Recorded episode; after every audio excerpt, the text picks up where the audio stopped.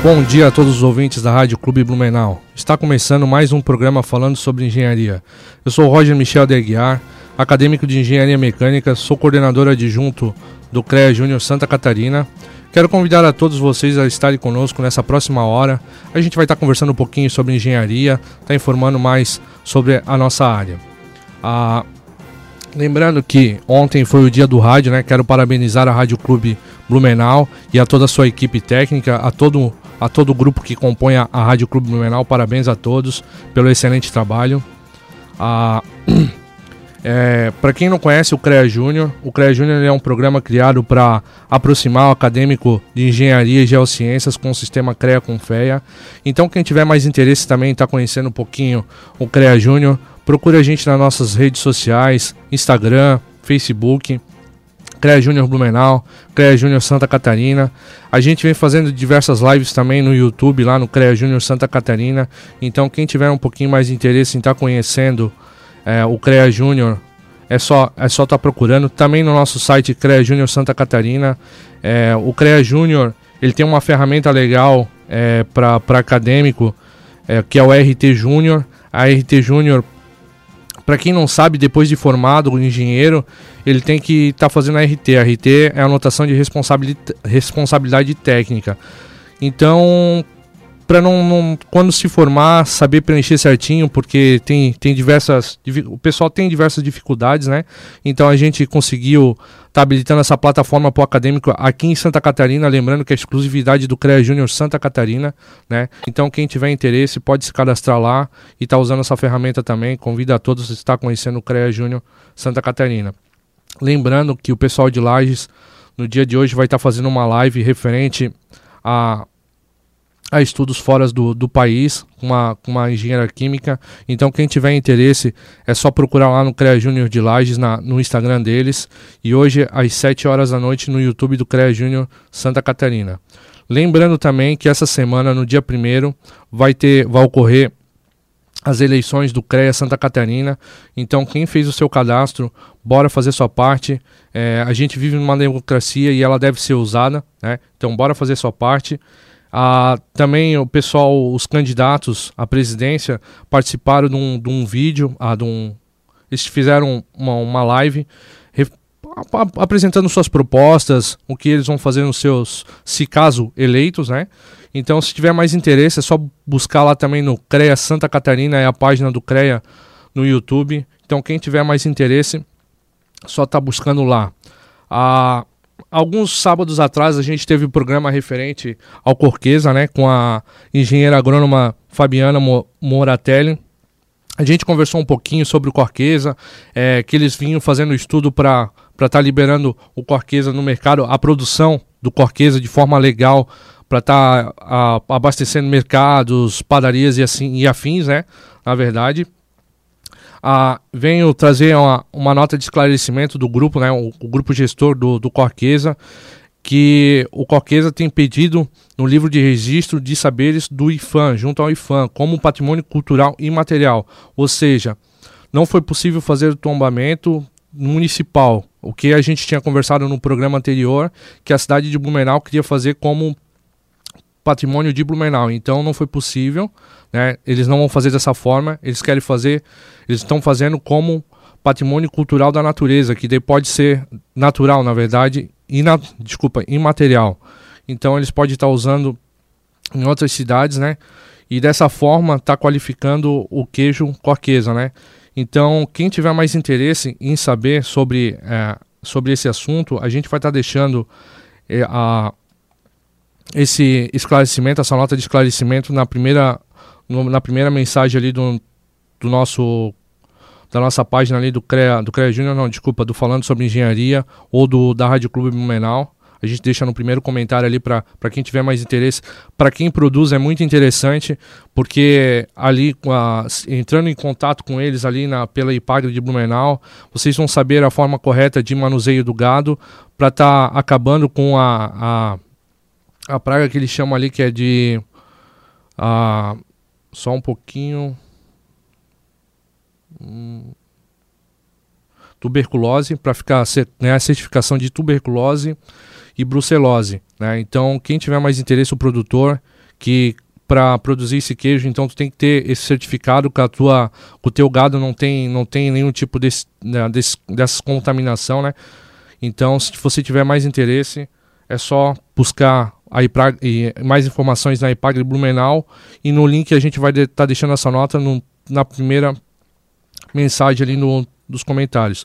Lembrando que a gente está ao vivo pelo Facebook, nas páginas do Falando sobre Engenharia Rádio Clube Blumenau é, hoje a gente vai estar com a presença do engenheiro mecânico Walter Luiz. A gente vai estar conversando um pouquinho sobre NR12. Walter, seja bem-vindo ao programa Falando de Engenharia. Bom dia. Bom dia, Roger. Tudo bem? Muito obrigado pelo convite. Walter, tranquilo. Ah, todo o programa, Walter, a gente começa conversando, né? A gente pergunta o porquê que, que o nosso entrevistado optou pela engenharia, no seu caso, engenharia mecânica. Se foi a, a paixão, é, ou pela, pelo ganho, ou por, por qualquer outra coisa. O que a gente quer saber, diz para os nossos ouvintes, qual o seu motivo de ingressar na engenharia mecânica.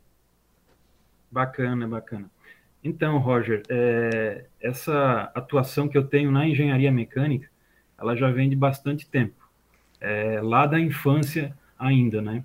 Então, naquela época eu já me interessava muito por questões assim relacionadas a equipamentos, é, máquinas, até bicicletas, né? Foi, digamos assim, com a minha primeira bicicleta que nasceu esse gosto em poder trabalhar com questões de desenho, projetos e a própria engenharia mecânica, né? Que começa por ali, né? Quando tu começa a desmontar alguma coisa, é que tu começa a ter aptidão para isso. Sim.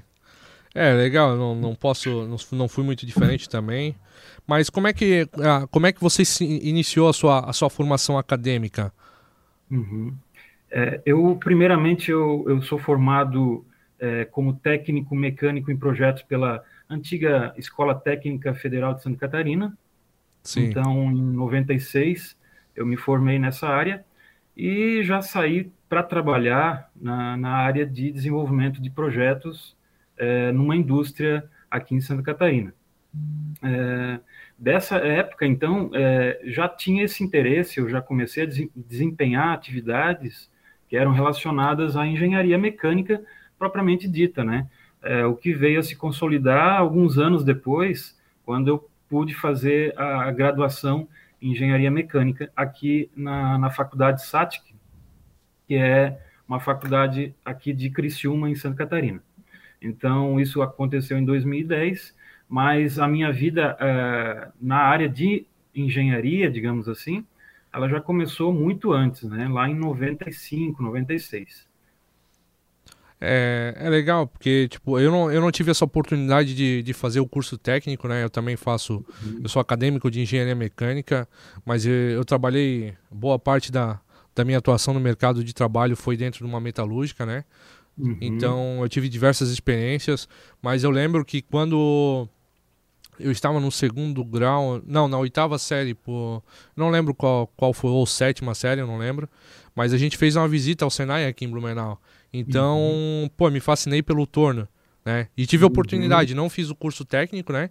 Tive a oportunidade de, de trabalhar como torneiro mecânico durante três anos, né?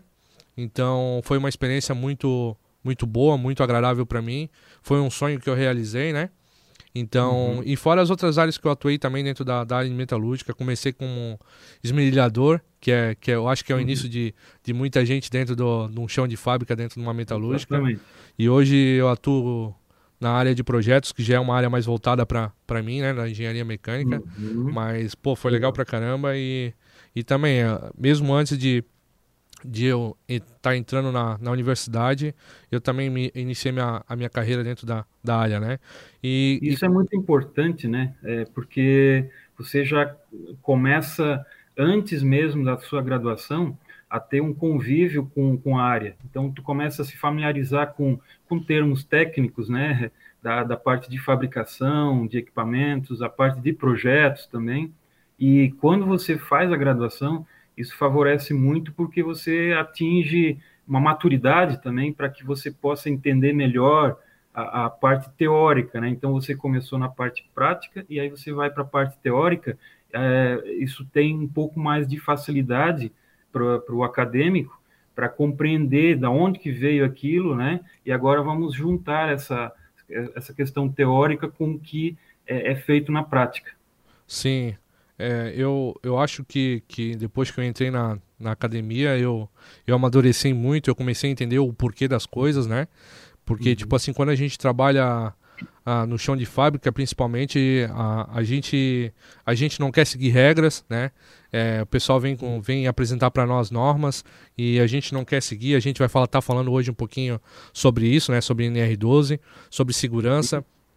Mas aí eu comecei a entender o porquê daquilo, né? Mas, Walter, eu queria saber como é que você iniciou a sua trajetória no mercado de trabalho como engenheiro mecânico. Certo. É, então, como eu falei para você, né, eu, eu, iniciei muito antes né, essa atividade é, técnica é, em indústrias é, que fabricavam equipamentos, máquinas. É, eu trabalhei como projetista basicamente a minha vida toda e em 2010 eu, eu concluí a graduação na engenharia mecânica. Até então, eu trabalhava numa empresa que é, fabricava descartáveis plásticos é, é, projetando as máquinas, os moldes que fazem esses produtos plásticos. É, e logo depois eu comecei a ingressar lentamente é, nessa empresa onde eu trabalhava, adentrando nessa área de engenharia mecânica. Mas por trás e por fora, né, eu já atuava em outras empresas prestando serviços, né, é, de consultoria e consegui numa numa empresa que era parceira minha é, ser responsável técnico. Então lá eu comecei essa atividade de responsabilidade técnica e dando assessoria, acompanhando a fabricação dos equipamentos. É, na, no primeiro contato eu, eu tive a oportunidade já de trabalhar com vasos de pressão, que é uma área bem engenharia mesmo, a própria NR13, que é uma das normas que regem esses equipamentos, e dali para frente só, né, só foi avante, né? É, a minha intensificação na engenharia mecânica foi é, cada, cada dia mais intenso, mais, mais forte, né? Então, comecei a prestar serviços para outras empresas também, e até que em 2015 eu montei a minha própria empresa de engenharia é, mecânica, uma, uma empresa de consultoria em engenharia mecânica que é a BIK Engenharia. Então, a, a, a, essa atividade começou em 2010, gradativamente eu fui migrando para a engenharia mecânica definitivamente, né? inclusive é, com registro no próprio CREA, né? claro que você não, não conseguiria ir adiante sem, sem ter isso é, claramente definido né? e formalizado. É, então, comecei a atuar também com projetos no Brasil inteiro, é, que eu recebia é, de contatos, amigos e colegas nessa área de atuação e comecei a fazer trabalhos de projetos e consultoria nessa área de normativas de, de segurança de máquinas. Sim. Agora, Walter, você frisou uma coisa bem legal. Semana passada a gente teve um, no programa o Funchal, né? A gente estava falando sobre planejamento de carreira, né? E uma coisa que você uhum. falou é ter contato é, eu acho que é de suma importância, né? Porque olha só o quanto abriu o mercado para você, né? A, a, rede de contato é, é, é, importante a beça, né? Uhum. Mas agora Muito que a gente tá networking, tá... né? Exatamente. Eu acho que eu para mim eu acho que é uma das coisas mais importantes dentro da engenharia, né? Porque não adianta uhum. tu ser o cara mais inteligente e tu não ter comunicação, não saber Exato. ir atrás de contato, né? Para estar tá botando a serviço esse teu, teu conhecimento, né? Porque uhum. eu acho que muito se perde dentro da faculdade devido a isso, né? Não é à toa uhum. que eu, eu, tenho, eu faço parte de diversos grupos, né? Então, uhum. onde que, que me ajuda um monte. Ah, hoje, por exemplo, eu tô, tô aqui fazendo contato com você.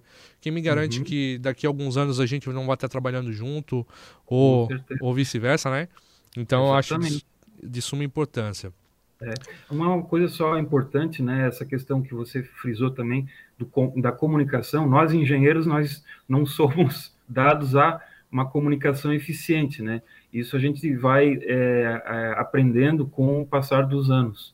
É, a lidar um pouco melhor com as pessoas, né? Conversar, trocar informações, é, ser receptivo também, humilde, né? É, nessa questão de você ouvir muito chão de fábrica, onde você, é, engenheiro mecânico, ele é, é dado muito ao chão de fábrica. Sim. Então você tem que estar ouvindo ali os operadores, né, os operários, que eles têm muita experiência. Não, realmente, é, é que nem eu falei, eu só não lembro qual programa, mas a gente tem dois ouvidos e uma única boca, né? Então uhum. a gente uhum. tem que muito mais ouvir do que falar. Porque, é. querendo ou não, o engenheiro ele está aqui para resolver problemas, né? Para uhum. ajudar a sociedade de certa forma. Então a gente tem que ouvir a sociedade, não simplesmente falar, né? Porque a solução não vem do, do falar, vem do tu ouvir o problema dos outros, né? Uhum. Então, eu acho isso também, eu acho de suma importância, na verdade. Ah, que nem a gente está falando de normativa, né? A gente começou a adentrar nessa área. Explica para os nossos ouvintes o que, que é a normativa NR12. Certo. Então, é, a normativa, norma regulamentadora NR12, é, é uma das 36 NRs que nós temos hoje, é, relacionadas à segurança é, do ambiente de trabalho. É, é ela, em específico, a NR12, é uma norma que eu tive contato em 2010 já, é, na minha transição, é, na entrada da engenharia mecânica, né, na minha formação. Sim. Foi me jogado a norma grampeada em cima da minha mesa e, e dito assim, ó, te vira é, lê esse troço aí e descobre para que que o que que nós temos que fazer nas nossas máquinas para não arrancar dedos das pessoas. Então é, foi o primeiro contato que eu tive com, uma, com normas, é, basicamente é, regulamentadoras, e de lá para cá eu me apaixonei nessa questão de interpretação de normas. Eu comecei a ler muita norma, então não basta apenas conhecer a NR12, mas conhecer outras. Mas, assim, respondendo a tua pergunta, né, a NR12 é uma norma que trata de segurança das pessoas, dos trabalhadores, quando estão lidando com máquinas e equipamentos. É, ela, ela preza, ela prega é, requisitos mínimos para que essas máquinas elas trabalhem protegidas né, ao redor de partes perigosas, como engrenagens, é, motores, é, partes pneumáticas, hidráulicas, é, com proteções que impeçam que os operadores é, possam se machucar, Sim. possam é, até em alguns casos, né, gerar fatalidades, né?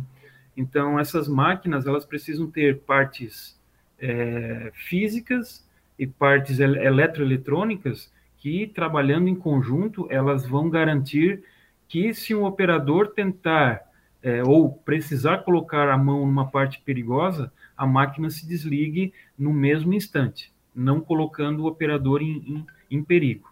Sim. É, para quem, quem está nos ouvindo, né, a, o que o Walter quis dizer, quando a gente está tá olhando para uma máquina, tem aquele botão de segurança do ladinho da máquina ali, ah, você está operando, tem aquele botão grande vermelho, é para isso que ele serve. A normativa é. diz que ele tem que estar tá ali, né, que caso uhum. acontecer qualquer tipo de acidente, que realmente acontece, né, é, muito às vezes por negligência do, do operador, é, eu sei, eu sei porque eu também já, já me machuquei, principalmente quando eu era torneiro mecânico. Então uhum. é, é muito da negligência nossa, não é porque a máquina tá ali. Se tu bota o dedinho ali onde não é para botar, aí é negligência tua, né? Então é. isso é, é complicado. Uma coisa que você comentou ali sobre o botão de emergência, né? Toda máquina, teoricamente, né? Todas elas é, deveriam ter um botão de emergência. Mas o botão de emergência é, numa situação de emergência, eu costumo brincar com isso, né?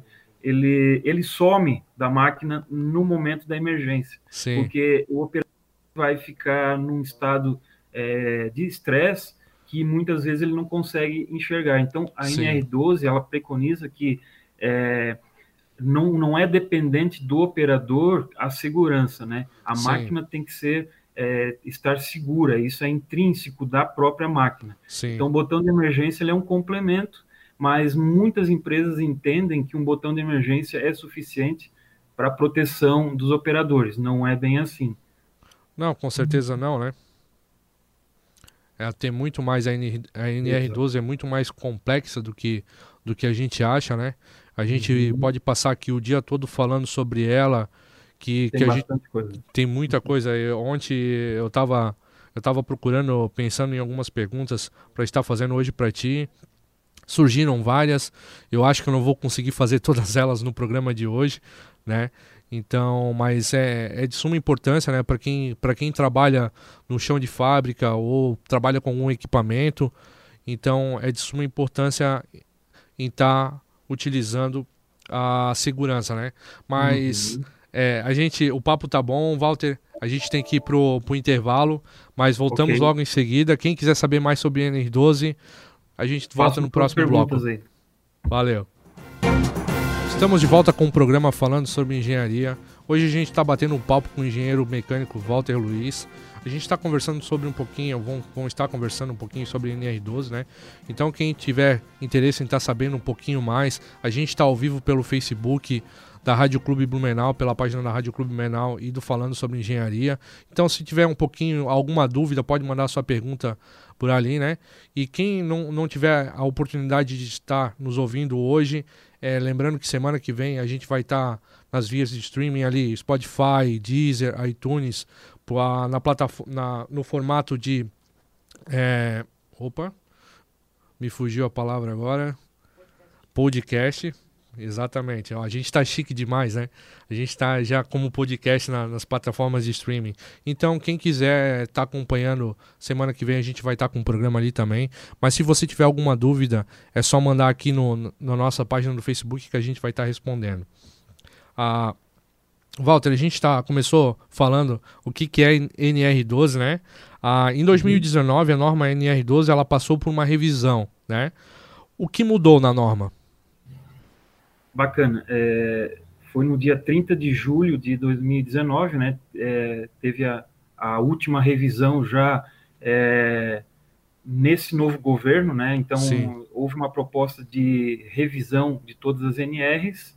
É, num primeiro momento, se, se falou que viria muito a, a, a não contribuir com a segurança dos operadores, né? Mas, basicamente, a NR12 passou por um processo de mudança ali em 2016 até 2019. É, em 2010, houve uma grande mudança na NR10, é, na NR12, é, não vamos falar sobre isso, mas é, basicamente o histórico que eu venho acompanhando, em 2016 houve é, muitas mudanças e elas foram graduais, gra, graduais até 2019. É, mas basicamente eu vou citar aqui é, o que, que se trabalhou nessas mudanças. É, existia uma questão de custo muito alto na indústria para se adequar a máquinas é, antigas e até mesmo máquinas novas, né? O custo era muito alto quando se fazia adequação na NR12. Então, a, a, as discussões na, na, no âmbito tripartite, né, que é uma questão onde três frentes trabalham é, é, regendo essa norma. Então, a, o sindicato patronal, o sindicato dos trabalhadores e o próprio antigo Ministério do Trabalho, né, hoje Ministério da Economia, vinculado ao Ministério da Economia, começaram a realizar essas mudanças. Então, cada um puxava um pouquinho para si, né? E o sindicato patronal entendia que os custos eram muito altos. E, de fato, isso é uma coisa que eu, eu saliento aqui, saliento muito para os meus clientes, onde eu trabalho, que esse custo era alto. Então, de 2016 a 2019, se trabalhou a questão do custo. Aí você vai dizer, poxa, mas baixaram o custo das adequações e os operadores ficaram numa condição insegura? De maneira alguma. É, isso não aconteceu. A, a, os operadores mantiveram o mesmo nível de segurança e os, os produtos que se usavam, os dispositivos eletroeletrônicos é, que se utilizavam na questão de adequação, começaram a ter alternativas é, diversificadas para que pudesse se usar vários tipos de marca, vários tipos de componente, é, fazendo disso um conglomerado de, dispositivos de segurança e tornando a máquina mais segura. Então, essa basicamente foi a mudança. Mas em 2019, eu saliento um item que eu considero primordial, é que a norma NR12 começou a ser harmonizada com as normas internacionais. Então, é, hoje tem um texto muito claro lá que diz o seguinte: se existir uma máquina adequada conforme a norma a, é, a BNT ISO 13.849, essa máquina ela não pode ser considerada em desacordo com a NR12. Essa foi uma mudança é, muito importante, porque a norma NR12 ela caminhou para uma, uma, uma, harmonização com essas normas internacionais, ô Roger. Sim. Pô, que legal. É, tipo, a gente vê é, o quanto, quanto beneficiou, né? É, uhum. Que nem você falou, de forma financeira. E é. eu acho esse negócio de, de tu criar um padrão, eu acho também muito importante, né? Porque, uhum. tipo, a gente vai estar... Tá, as nossas máquinas aqui não, não que... Eu, eu acho que, que, o Brasil tem muita qualidade no que produz, né? Mas vai estar uhum. tá adequado conforme o mundo tá, né? Então, ah, vai estar tá conforme uma máquina da Alemanha, né? Vai estar tá conforme uma máquina lá dos Estados Unidos. Então, é, é importante isso. Porque para não, não precisar estar tá fazendo alteração, e quando a gente compra uma máquina de fora, essa máquina não tem que ter alteração aqui no nosso mercado também, né? Porque vai, eu, eu acho que vai viabilizando de diversas formas o comércio, né? E também é muito importante, né? A gente está frisando essa parte de segurança. É, porque eu acho que o brasileiro ele tem muito dessa cultura de deixar as coisas acontecerem. Né? Para uhum. depois tem, querer resolver o problema. Só que às vezes pode ser muito tarde para uma família, né? Tipo, tu pode levar. É, a gente fala em, em casos extremos, né? Que seria isso. Só que para que deixar uma pessoa se machucar, né? Por que invalidar é. um, um uma pessoa, um colaborador da sua empresa, é, uhum. e, e, diversas outras formas, né? Porque se bater uma fiscalização e não tiver conforme a adequação, tu também vai, vai gerar multa, é, uhum. sua empresa pode ser fechada.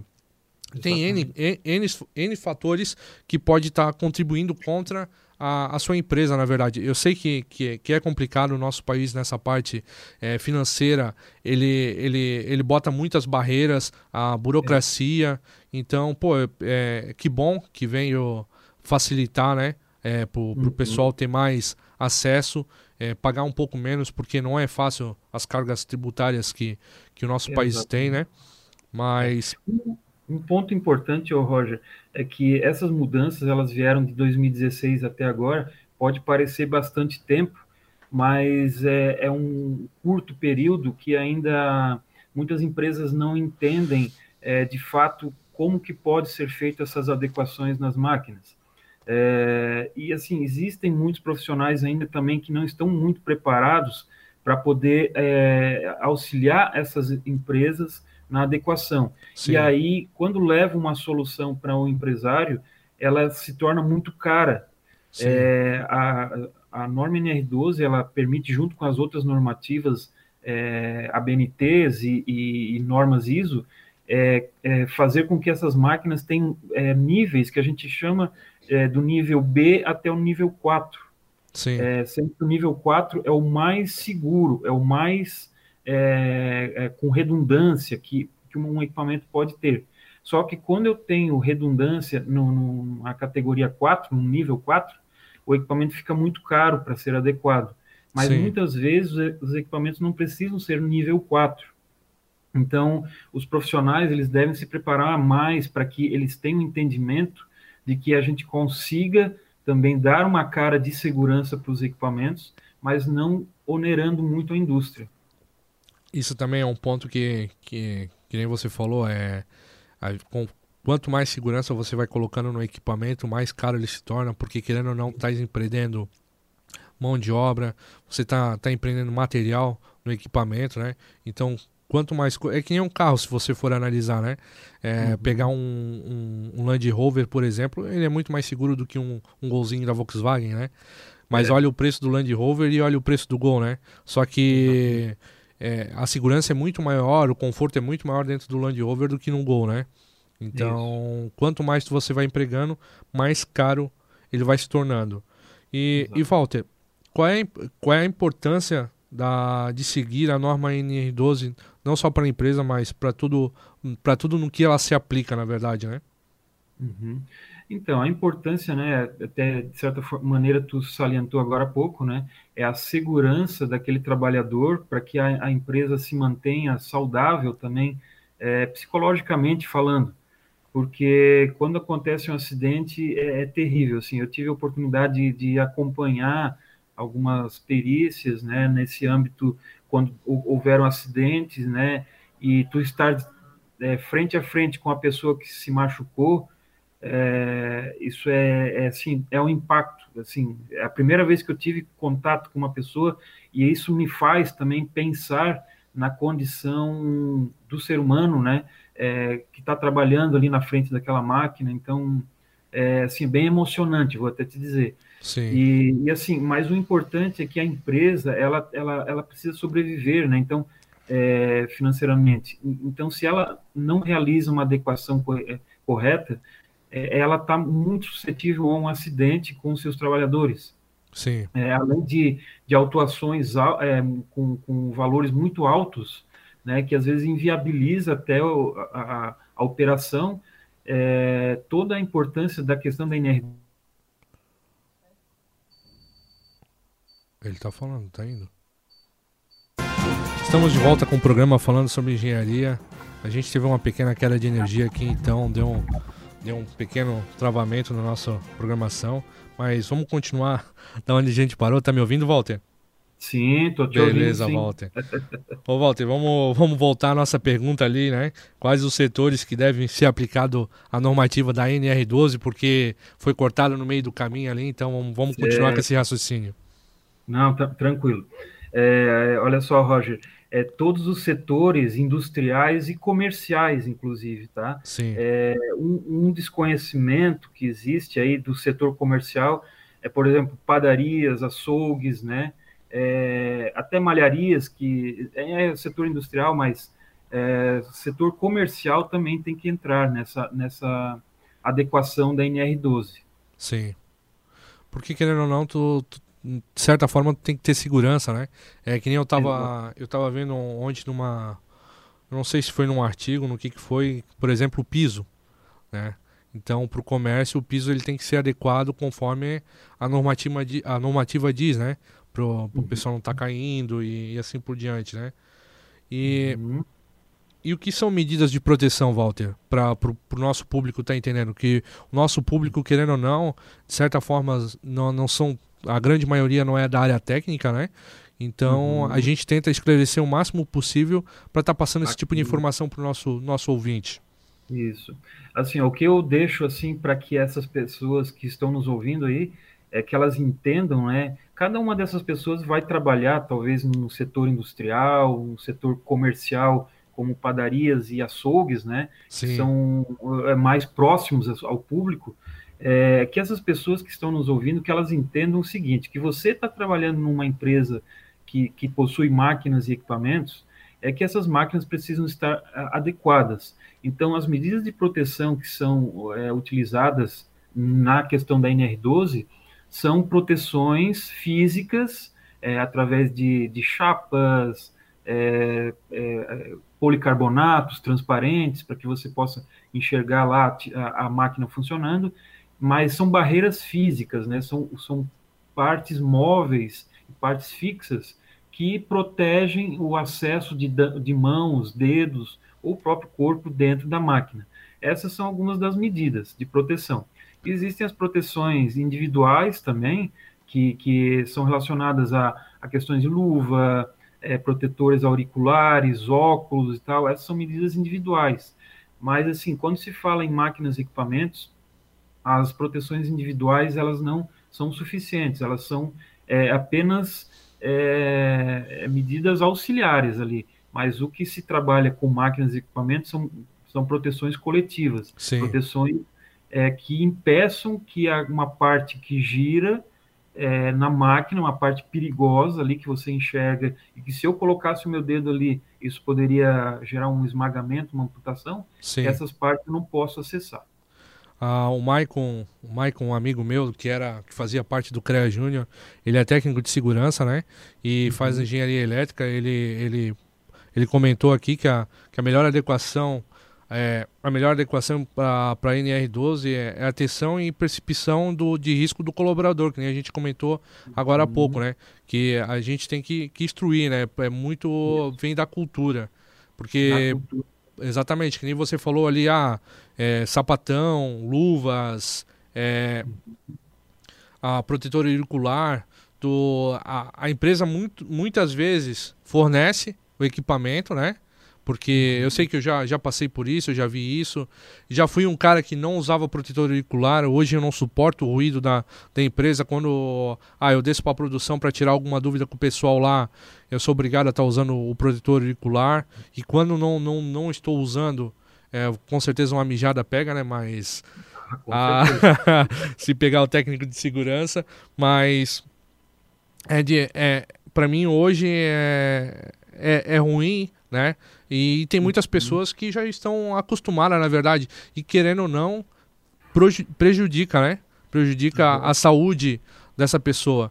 E que nem você falou ali antes também, anteriormente, né? Que nem, ah, você já, já teve, é, já presenciou é, acidentes, é, relatos. É, não é só, ah, eu acho que assim, um acidente em si, dentro do, do, de uma empresa com, com equipamento ou com qualquer outra coisa, ele não abala somente a, a parte física da pessoa, ah, perdi um dedo, perdi um braço, ou, né, algum outro tipo de coisa, mas o psicológico da pessoa também abala, querendo ou não, né? Porque Muito. querendo ou não, o corpo dela não é mais como, como era, né? Como, como ele nasceu com aquilo. E é. querendo ou não, é negligência da, da pessoa, né? É a uhum. grande maioria, né? Não, não que, que seja é. todas as vezes, né?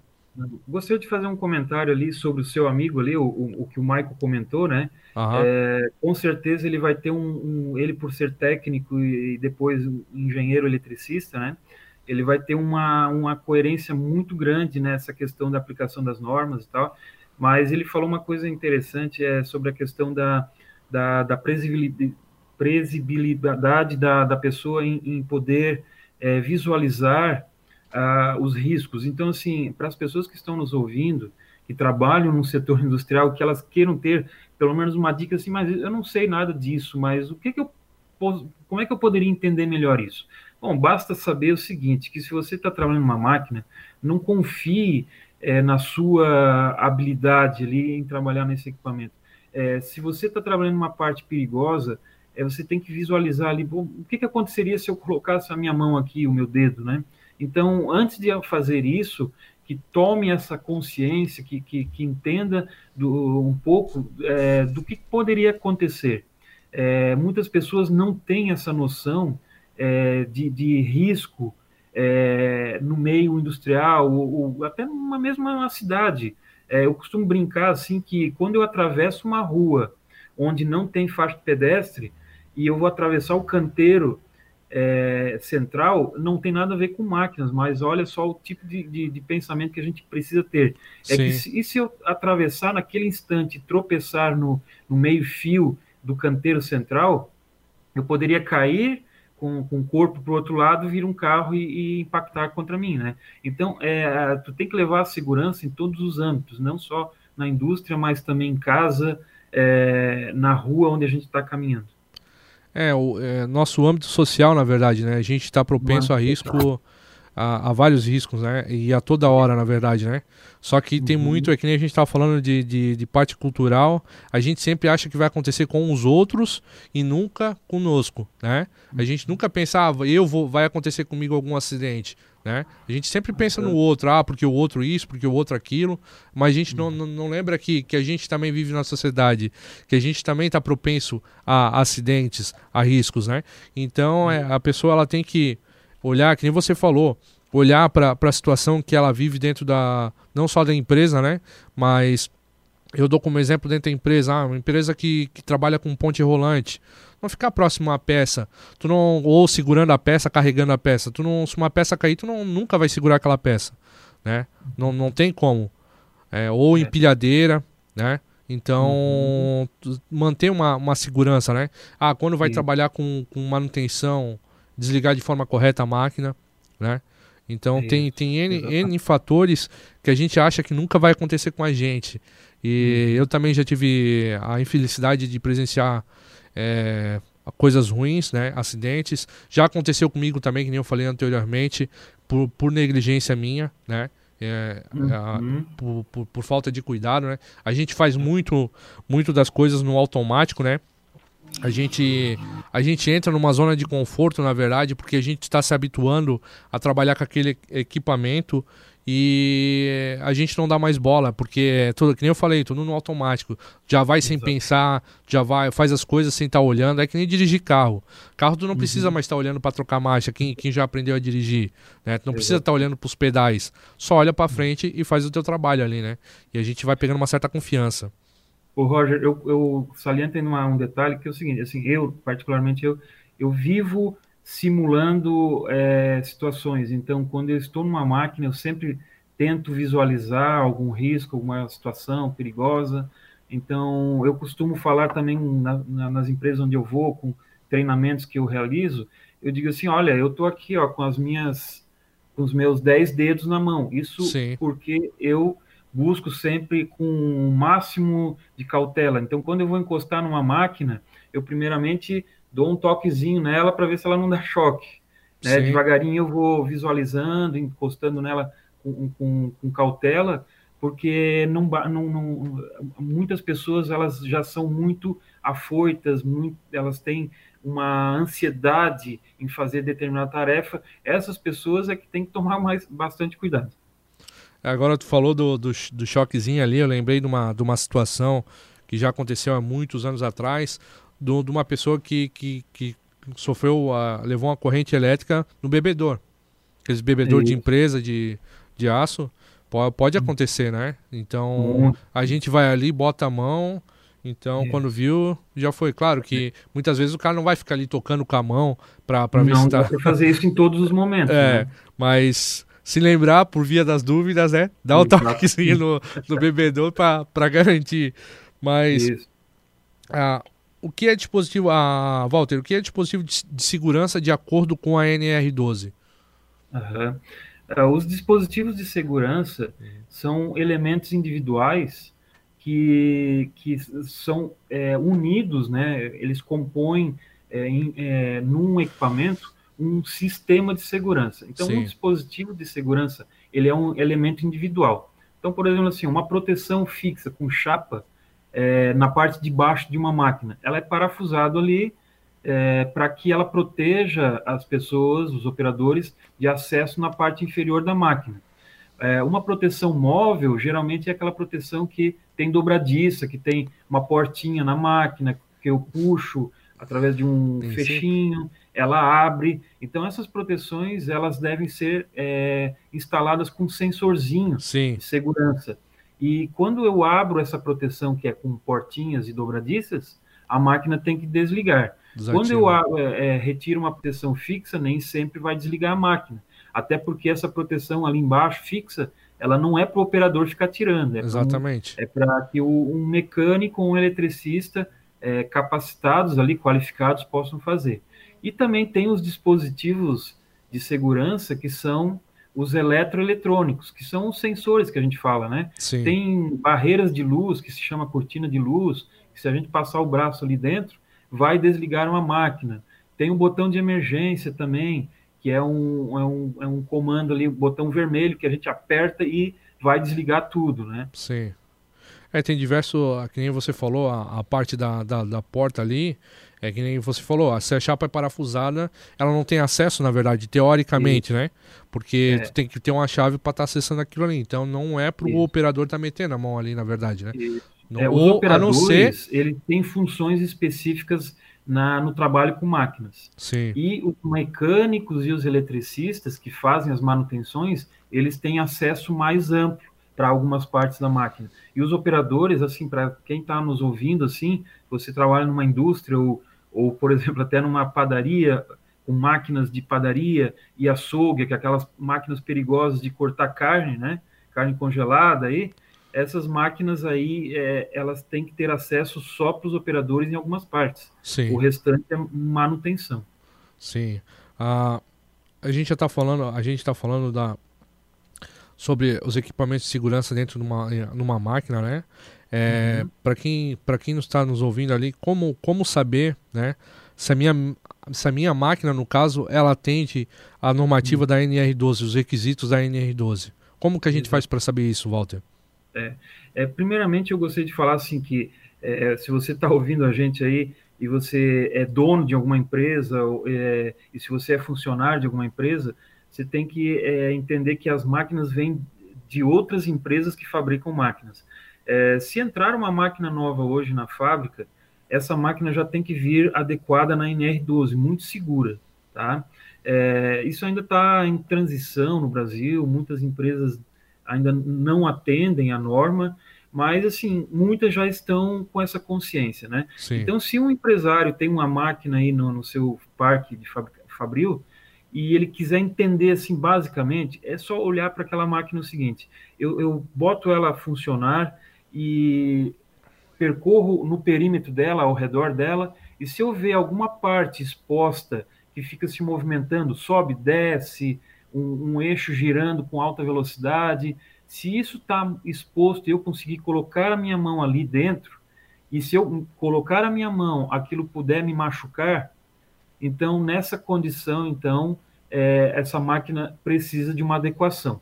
Sim. Agora, se eu tiver uma máquina lá que eu, eu, eu comprei, adquiri ela e, e está funcionando e eu precisar abrir essa proteçãozinha aí, naquele instante a máquina desligar, então você já está, você é felizardo aí, você já vai estar tá contente aí, porque pode ficar contente, porque numa fiscalização, é, ao menos o fiscal vai olhar e dizendo, olha, a sua máquina está bacana aí, tem algumas coisas para fazer aqui e ali, mas a tua máquina está muito segura. Sim. É que hoje, hoje é muito fácil, né? Eu tive a oportunidade de participar no ano passado da, da feira de, de usinagem e automação ali em São Paulo, né, que é a maior feira do Brasil. Isso. E ali a gente vê o quanto hoje é prezado pela segurança, né? Tu, tu vai ver um é, torno, em cima da placa tem uma chapa de proteção, apesar que muitas das vezes aquela chapa, de certa forma, ela atrapalha no, no trabalho, mas é porque o cara é acostumado a, a trabalhar próximo à placa, a estar tá limando peça ali perto, né? Então, mas mesmo assim é uma segurança para não vir cavaco no, em cima da pessoa, é, em cima do carro tem, tem placas de acrílico também para proteger, uma fresa tem todo aquele aquele aquela proteção de acrílico, serra e assim por diante, né? Todas as máquinas já vem já vem se adequando, né? É... Isso. Tem bastante empresa que já está se adequando né, nessa questão da norma e tal. Eu Sim. atendo muitos fabricantes de máquina aqui na minha região, e, eh, em outros estados também, é, e, e, os fabricantes, assim, eles estão se preocupando um pouco mais, né? Mas, assim, como eu comentei no, no início, é, alguns empresários se, se mantêm res, é, res, resilientes nessa questão de adequação, porque às vezes podem ter recebido más orientações, orientações muito antigas ainda, com, com conceitos antigos, o, o Roger. Então, assim, em 2019, como eu falei para você, a norma chegou assim no que eu considero, e muitos outros especialistas consideram, que a norma chegou num, num, num ponto, num patamar que ela não tem mais o que é, melhorar. Ela Sim. já chegou, a NR12 chegou ano passado no, no melhor estágio, na, na, melhor forma de adequação de máquinas e equipamentos, tá? Sim, é que nem agora só só vou frisando aqui, você falou que, que a norma teve ela, ela teve uma, uma mudança, né? É, uhum. Por exemplo, se a minha máquina, né, ela, ela não estiver de acordo com a norma da, da NR12, por exemplo, é, qual o prazo que eu tenho, prazo legal para adequação dessa máquina para as exigências da, da, da normativa NR12? Uhum. É assim, você vai ter um prazo do tipo assim, ontem. Agora, o prazo é ontem. Então, Sim, exatamente. prazo, tá? É, durante essa transição 2016 até 2019, é, a norma NR12 ela, ela possibilitou alguma, alguns prazos para alguns equipamentos, para alguns setores Sim. da economia, por exemplo, padaria é, e, e, açougue, houveram prazos assim de um ano até um pouco mais, é, mas como eu falei para você, quatro anos é muito pouco para que é, toda a cultura do Brasil, para que a cultura das empresas mude, é, a consciência, a, a, informação que chegue mais é, assertiva para esses empresários. Então Sim. os empresários perderam prazo, muitos perderam prazos e agora não tem mais. Então você tem que estar hoje, é, se você entrar numa fábrica, ela tem que estar segura. É claro que a gente sabe que 100% isso é inviável, não é possível, Sim. mas você tem que trabalhar nos pontos mais críticos, então. Então, assim, é, a dica que eu dou para quem está nos ouvindo aí, e para o engenheiro que está nos ouvindo também e quer começar a entrar na NR12, não tentem buscar a perfeição. O ótimo, ele é muito caro, mas o ideal já é muito melhor de se trabalhar. Então, trabalhem naquelas questões que são muito críticas, muito perigosas, e vão deixando as outras partes para depois. Né? Pelo menos para que você né, garanta que nenhum funcionário possa ter uma, uma, um acidente que, que cause uma amputação ou até uma, uma incapacidade é, permanente nessa pessoa. Sim. Uh, e quais, quais as medidas, é que nem a gente está falando aqui, a gente está falando muito de máquina, né? Uh, mas quais as medidas de proteções individuais e coletivas, né? Estabelecidas uhum. pela NR12? Quando eu falei agora, bem no comecinho Sim. também do programa, na questão do, dos EPIs, né, que são os, os, as proteções individuais, elas têm pouca eficácia quando se fala em máquinas. É claro que elas têm que ser usadas em conjunto, né, porque elas previnem um, um risco é, gradual de, de incapacidade na, nos operadores. Mas, basicamente, nós temos que trabalhar em medidas coletivas, que são as Sim. proteções é, do próprio equipamento para várias pessoas que vão transitar naquela, naquele meio é, da, da, ao redor da, da máquina e equipamento. E, e, como proteções físicas, né? Então, assim, basicamente a empresa ela precisa é, criar, não, não basta sair adequando, ela tem que contratar um profissional legalmente habilitado né, é, da área que entenda de segurança de máquinas e equipamentos. É, eu não estou aqui dizendo assim que é, no, alguns engenheiros eles têm é, outras habilitações e eles estão no meio industrial, então eles conhecem bem o processo fabril. Mas assim tem que ser alguém que seja relacionado a máquinas e equipamentos. E tem, eu vou puxar a sardinha para a gente, né, Roger? Sim. Tu que vai ser o futuro engenheiro mecânico também, mas tem que ser um engenheiro mecânico, pô. Tem que ser, para que a gente possa. Porque assim, eu costumo, eu falo muito, né? Eu sou um psicólogo de máquinas. É, quando eu chego numa máquina, eu vou lá primeiro conversar com ela. Vou ver se ela tá num dia bom. Ué, qual é Sim. a máquina também que não tem um dia ruim, poxa? Né? Então a gente tem que conversar com ela, ver se ela tá bem naquele dia, entender o que, que ela faz, conversar com ela. E aí, sim, em cima disso, o engenheiro faz um, um eu vou dizer assim, um diagnóstico para dizer se aquela fábrica ela, ela está muito longe sim. ou muito ou mais próximo, né, de uma adequação. Então, contrate aí uma pessoa que entenda desses equipamentos para que a empresa possa entender aonde que ela vai proteger. Não, tá certo. É, é, é, é todo o programa a, a, gente fala muito sobre isso, né? Sobre estar pegando uma pessoa capacitada, né? Uma pessoa qualificada para estar tá fazendo o trabalho, né?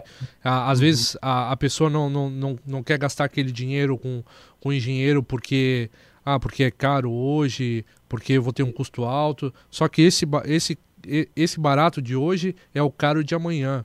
Vai ser muito mais. Situação, é, desculpa de cortar, Roger. É, eu tive uma situação onde o cliente, antes de me contratar, ele já disse assim: Ó, eu já fui lá numa reunião que teve de NR12 e já saí comprando um monte de botão de emergência. Comprou da China. E esses botões eram, não estavam é, é com uma certificação adequada para as questões da... Da normativa nacional, né? Exatamente. Então ele comprou assim um, uma quantidade enorme de, de componentes e aí eu cheguei lá e disse, olha, é lamentável, mas esses componentes eles não atendem, tá? Então assim, quando eu falo assim, como você falou, né, que o barato vai sair caro, isso é fato, porque se, se o, empres, o empresário ele não está focado nisso, Roger. Sim. Tem que entender que o empresário tem que estar focado em produzir, em faturar. Sim. É, é para isso que ele, ele está ali. Ele tem que dar a, atribuições aí para os seus especialistas para que eles façam esse trabalho. Sim. Aí, aí a gente bate de novo na importância do profissional qualificado, né? Porque Exatamente. às vezes habilitado, né? É, habilitado a, e qualificado. A, muitas vezes a gente a gente quer abraçar o mundo, Só que a gente não consegue, na verdade, né?